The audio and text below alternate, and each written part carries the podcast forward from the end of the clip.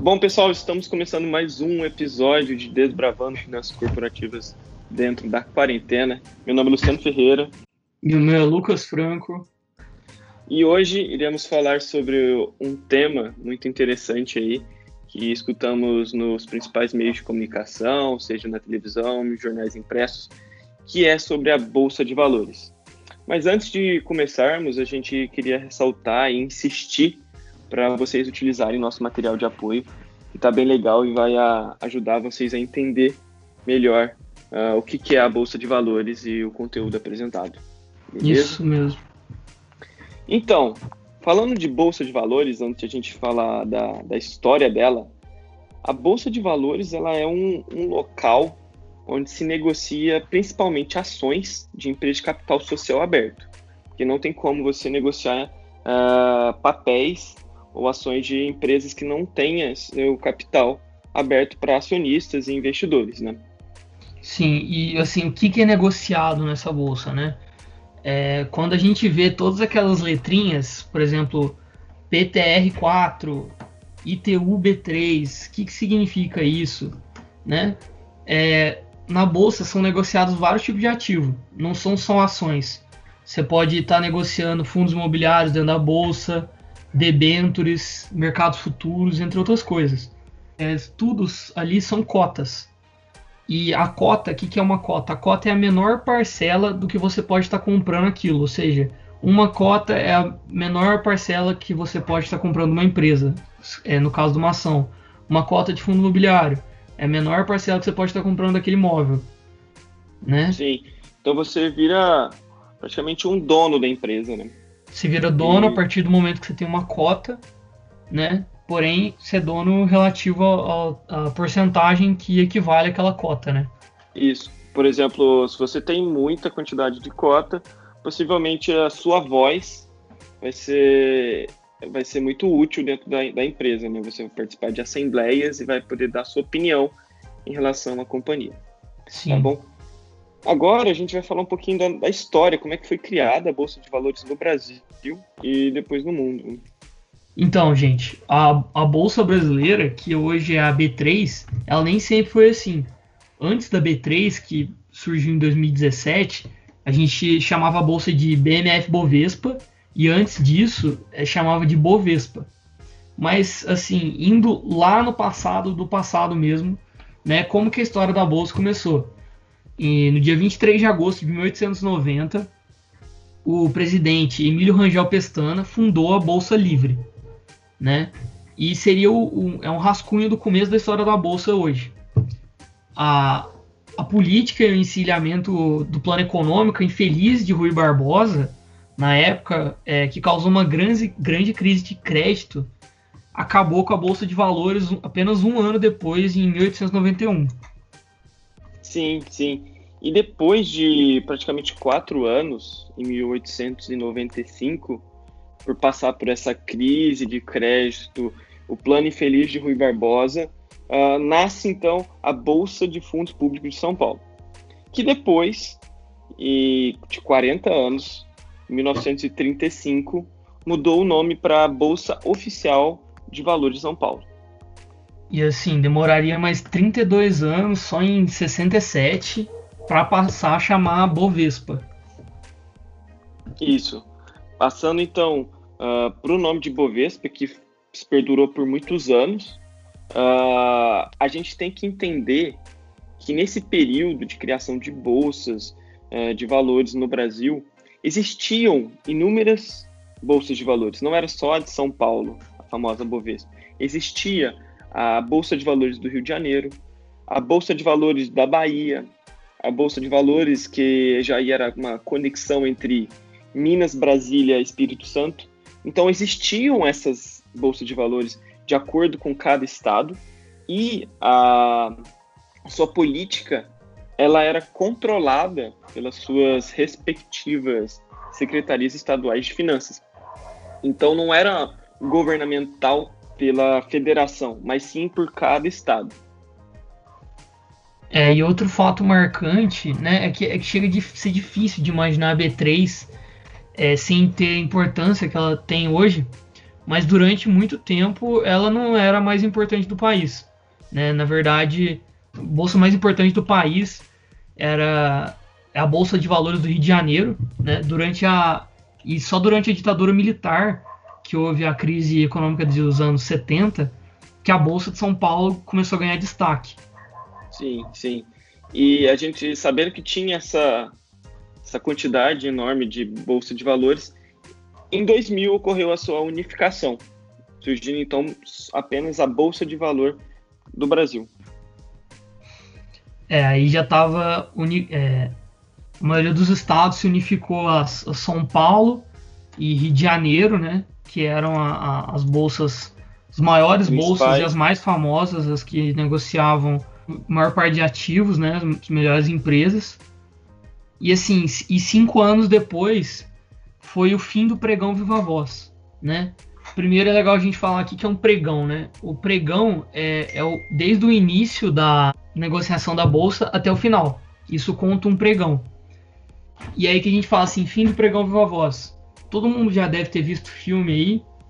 O filme mais famoso que eu posso citar, que eu imagino que todo mundo tenha assistido, foi o, Os Lobos de Wall Street.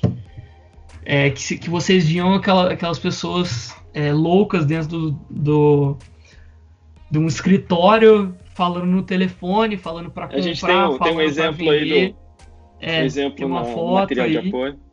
Exato, falando para comprar, para vender, ligando para os investidores, né? E etc. E isso acaba na parte da negociação de ações. E começa a ser 100% eletrônico e de forma doméstica. Sim. E após então acabar o pregão Viva Voz e partir, a partir daí ser um pregão eletrônico, uh, em 2008, quando ocorreu a grande crise imobiliária, né, a grande crise de 2008, ocorreu também mais uma unificação, que foi a Bovespa uh, com a BMF, que era a BMF, que a gente vai ter um podcast falando só da BMF, de commodities e de mercado futuro, que Sim. nada mais, nada menos é é quando você negocia algum ativo futuro. Alguns exemplos são o ouro, o café, né, o próprio petróleo, que hoje está em crise. Mas então, em 2008, ocorreu essa unificação, chamando então de BMF Bovespa. Isso, onde os contratos futuros também eram é, negociados é, junto com os ativos da bolsa, né? Sim. E também é legal ressaltar que é, os contratos futuros, apesar do, das ações normais já, já, não serem mais negociados em viva voz, em pregão viva voz, como a gente, a gente disse anteriormente, eles ainda eram negociados em pregão viva voz até 2009. Então, quatro anos depois do fim do pregão viva voz, a gente ainda tinha esse, tipo de negociação, só que especificamente aos mercados futuros. Sim. Então, feita a unificação da BMF Bovespa, surgiu a famosa e atual B3, que o Lucas é. falou aí no começo. E legal ver a história, né, tão perto da gente. Foi agora em 2017. É, teve a unificação de todas as bolsas, né? E aí formou a, teve a B3, que é Brasil Bolsa Balcão, onde é, integrou todas as bolsas, todos os mercados dentro de um lugar só onde tudo é negociado em, em um lugar só. Exato. E a gente ainda tem que ressaltar, a gente vai falar já já sobre o, índice Ibovespa, que eles ainda se perdura, né? O nome Ibovespa. Por mais que esse nome Ibovespa não existe mais como uma bolsa, agora é B3, mas o principal índice é com o nome Ibovespa.